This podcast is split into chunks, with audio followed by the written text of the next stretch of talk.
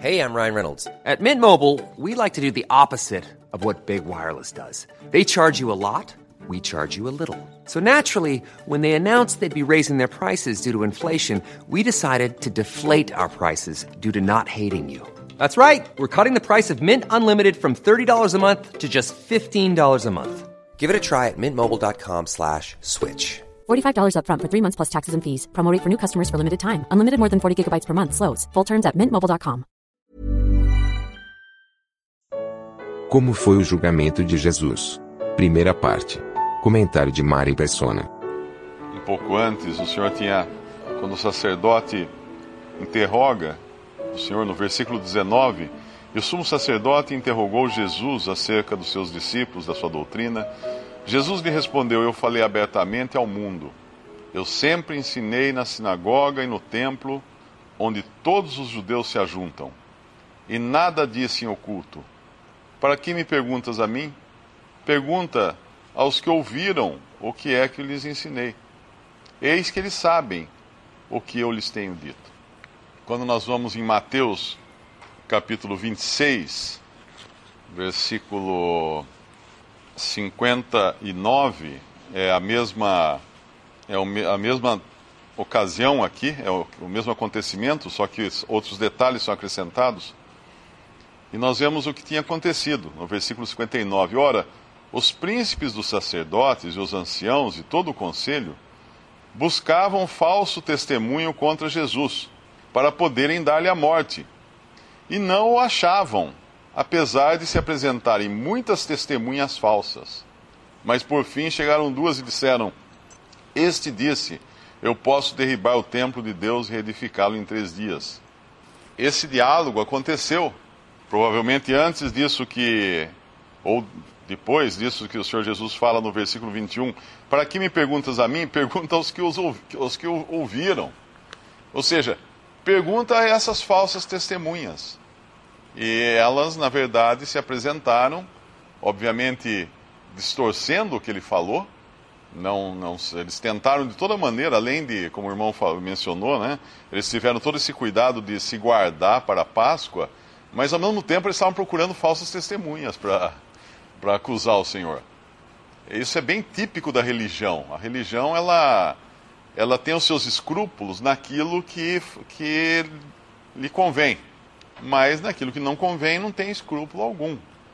Nós, quando a gente lê as histórias da Inquisição, por exemplo, nós vemos as pessoas sendo condenadas assim sem qualquer fundamento, sem qualquer justiça, sem qualquer acusação sólida. Teve só um brasileiro que foi levado para Portugal e, e, condenado lá, baseado em denúncias, porque durante a Inquisição, quem denunciasse o herege uh, ganhava uma parte dos bens dele, porque a, a, todos os seus bens iam para a coroa e para a igreja.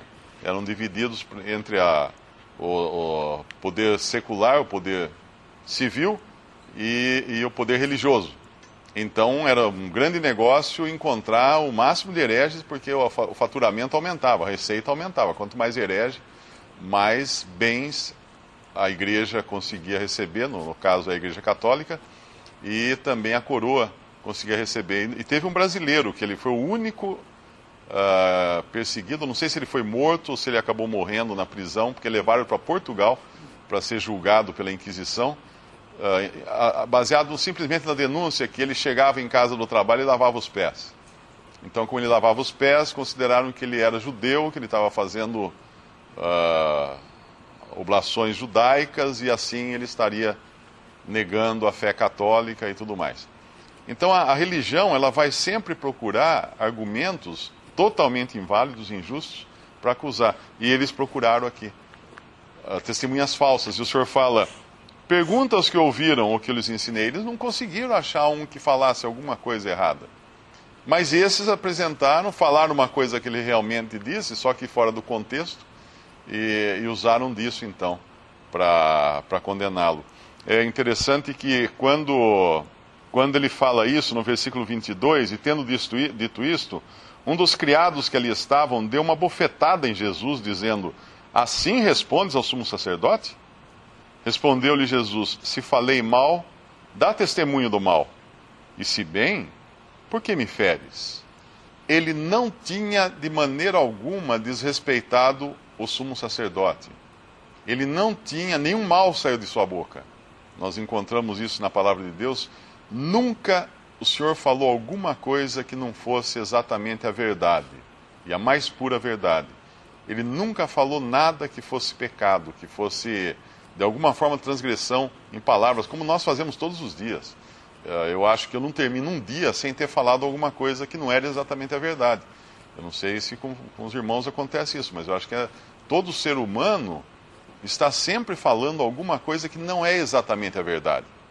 Hoje eu estava ouvindo uma entrevista no rádio e o jornalista perguntou para uma, mulher que tem um cargo político. Ela fez uma, ele fez uma pergunta e foi muito interessante porque ela respondeu, respondeu, respondeu e não respondeu, porque a resposta comprometeria. Mas ela falou um monte de coisa muito interessante, muito bonito, muito válido, mas juntando tudo, se a gente perguntasse, ela respondeu a pergunta dele? Ela disse sim ou não para a pergunta dele? Não, ela não disse. Ela não respondeu. E sempre que alguém começa uma resposta, e principalmente se começar com a frase, bom, veja bem, pronto, falou veja bem, ele não vai responder. Ele vai enrolar e não vai responder. Isso é típico do ser humano. Uh, nós distorcemos, desviamos da verdade. Uh, nós vamos ver da, mais para frente Pilatos usar disso mas aqui neste ponto, quando o Senhor Jesus é ferido e ele responde, ele não comete qualquer pecado. Ele jamais, pensa assim, uma pessoa que jamais precisou voltar atrás e falar assim, uh, desculpa. Ele nunca precisou pedir desculpas, o Senhor. Nunca. Jamais, uma pessoa jamais precisava, não que nunca tenha pedido desculpa porque nunca se desculpou. Não, uma pessoa que nunca precisou pedir desculpas, porque ele não tinha pecado, a sua vida era perfeita, as suas palavras eram perfeitas, tudo que ele fazia era perfeito. Tudo, absolutamente tudo. Mas quando nós encontramos um homem que é um dos cristãos que é mais, dos mais conceituados, né, mesmo no, do ponto de vista de Deus, aquele que era o maior dos pecadores, mas que Deus usou ele justamente para trazer as mais preciosas verdades a respeito da salvação pela fé, também a respeito do corpo de Cristo, e esse é Paulo. Lá em Atos capítulo 23, nós vemos Paulo numa situação muito semelhante a essa do Senhor. E aí a gente vê bem o contraste entre o Senhor, o homem perfeito, porque Deus e homem, sem pecado, sem a possibilidade de pecar, sem a possibilidade de cair em qualquer tentação, sem ter qualquer resposta às tentações. E aqui nós vemos Paulo, um homem como qualquer um de nós, um homem sujeito às mesmas paixões, como era Elias e como era qualquer um desses uh, santos da, da, da palavra de Deus. Capítulo 23 de Atos. E pondo Paulo os olhos no conselho, disse: Varões e irmãos, até o dia de hoje tenho andado diante de Deus com toda a boa consciência mas o sumo sacerdote Ananias mandou aos que estavam junto dele que o ferissem na boca, deram um tapa na boca de Paulo, ou um soco. Né? Não, não diz aqui o que era, mas feriram Paulo na boca. Então Paulo lhe disse: Deus te ferirá, parede branqueada. Tu estás aqui assentado para julgar-me conforme a lei, e contra a lei me mandas ferir? Aqui o sangue subiu na cabeça de Paulo. E o que acontece então? E os que ali estavam disseram: Injurias o sumo sacerdote de Deus? E Paulo disse: Não sabia, irmãos, que era o sumo sacerdote, porque está escrito: Não dirás mal do príncipe do teu povo. Paulo tem que se retratar, porque ele é um homem falível, ele é um homem imperfeito, e ele realmente havia transgredido um, um dos preceitos da lei, que era jamais falar mal de um príncipe do povo. Por mais errado que estivesse o príncipe, ele não podia se dirigir a um príncipe de maneira uh, agressiva daquele jeito, de, man de maneira uh, falando mal do, do príncipe.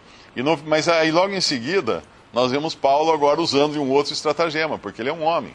E Paulo, sabendo que uma parte era de saduceus e outra de fariseus, clamou no conselho: Varões e irmãos, eu sou fariseu, filho de fariseu, no tocante à esperança e ressurreição dos mortos, sou julgado.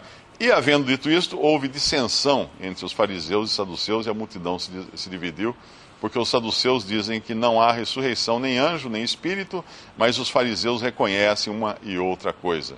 E originou-se um grande clamor, e levantando-se os escribas, etc., contendiam. Uh, aqui a gente vê novamente uh, Paulo usando de, de, de, uma forma humana de, de, tratar a situação. É importante quando, quando nós lermos o livro de Atos, nós entendermos que nem tudo o que os, os primeiros cristãos faziam ali estavam, estava correto. Eles também cometiam erros. Eles também tinham seus defeitos, suas falhas, por isso que chama chama-se Atos dos Apóstolos, né? Uh, são, são os atos, são as coisas que aconteciam. E a gente tem que discernir exatamente quando eles estavam agindo de maneira correta, quando não estavam agindo de maneira correta. Mas aqui, o Senhor, como em todas as situações e ocasiões, ele age de maneira corretíssima, né? porque é Deus, ele é, ele é perfeito. É interessante também que esses mesmos judeus, né, que tinham tanto escrúpulo em se manter puros para não se contaminarem para poder comer a Páscoa, e ao mesmo tempo estavam procurando testemunhas falsas, e ao mesmo tempo uh, criavam mentiras, né? Porque quando eles vão falar aqui para Pilatos, eles levantam a acusação que ele se diz rei dos judeus. E obviamente essa acusação fazia muito sentido para Pilatos, porque era uma acusação de rebelião, rebelião política, né? De, de querer tomar o poder. Ah, esse aí está dizendo que ele é rei. Como é, como é, que você fica aí, Pilatos? Como é que fica Herodes? Como é que fica essa turma toda? Ele está dizendo que ele é rei. Né? Mas entre eles, judeus, a questão não era o problema dele falar ou não que era rei dos judeus. O problema era o seguinte: que ele se fazia filho, ele se declarava filho de Deus, fazendo-se assim igual a Deus. Essa era a heresia que eles estavam julgando. Mas, obviamente, isso aí não faria muito sentido para Pilatos, mas fazia sentido dizer que ele, que ele se declarava rei. E ele, efetivamente, ele confirma isso. No capítulo 30, no versículo 33 de, de de João 18, uh, ah, tornou, pois, a entrar Pilatos na audiência e chamou Jesus e disse-lhe: Tu és o rei dos judeus? Respondeu-lhe Jesus: Tu dizes isso de ti mesmo?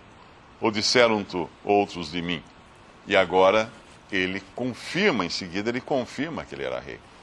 E os judeus, todos cheios de escrúpulos, em não querer se contaminar para uh, ah, guardarem a Páscoa, porém sem qualquer escrúpulo, entregá-lo a Pilatos, uh, usando da acusação que fosse mais conveniente para que ele fosse condenado, e também aparentemente cheio de escrúpulos quando eles falam assim: a nós não nos é lícito matar pessoa alguma, no versículo 31, né? É, não era mesmo. Segundo a legislação da época, o único que podia condenar alguém à morte eram os romanos, porque eles eram os, os donos do país no momento, eles eram os invasores. Os judeus estavam sob o jugo, sob o domínio romano. Então a morte romana era a morte por crucificação, pelo, por crucifixo.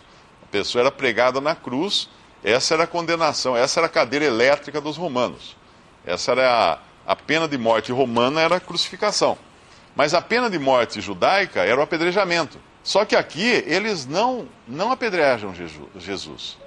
Eles não apedrejaram. Por quê? Eles vão apedrejar Estevão depois. Por que não apedrejaram Jesus?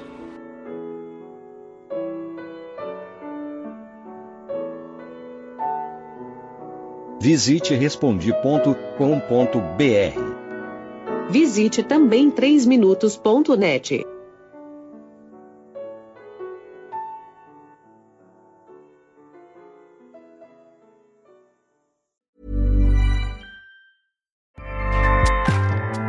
ACAST powers the world's best podcasts. Here's a show that we recommend. The Real Housewives is a guilty pleasure for most, but if you're looking to not feel guilty about that pleasure, tune in to Everything Iconic with me, Danny Pellegrino, where I break down all the messy moments and behind the scenes antics of Bravo's popular franchise. And on Everything Iconic, I also interview celebrity guests like Kelly Ripa, Kiki Palmer, Drew Barrymore, Cameron Diaz, and more about their guilty pleasures, their past work, and so much more. So if you're pop culture obsessed and find yourself watching way too much reality TV like me, tune in to Everything Iconic with Danny Pellegrino, wherever you listen to podcasts. ACAST helps creators launch, grow, and monetize their podcasts everywhere. ACAST.com.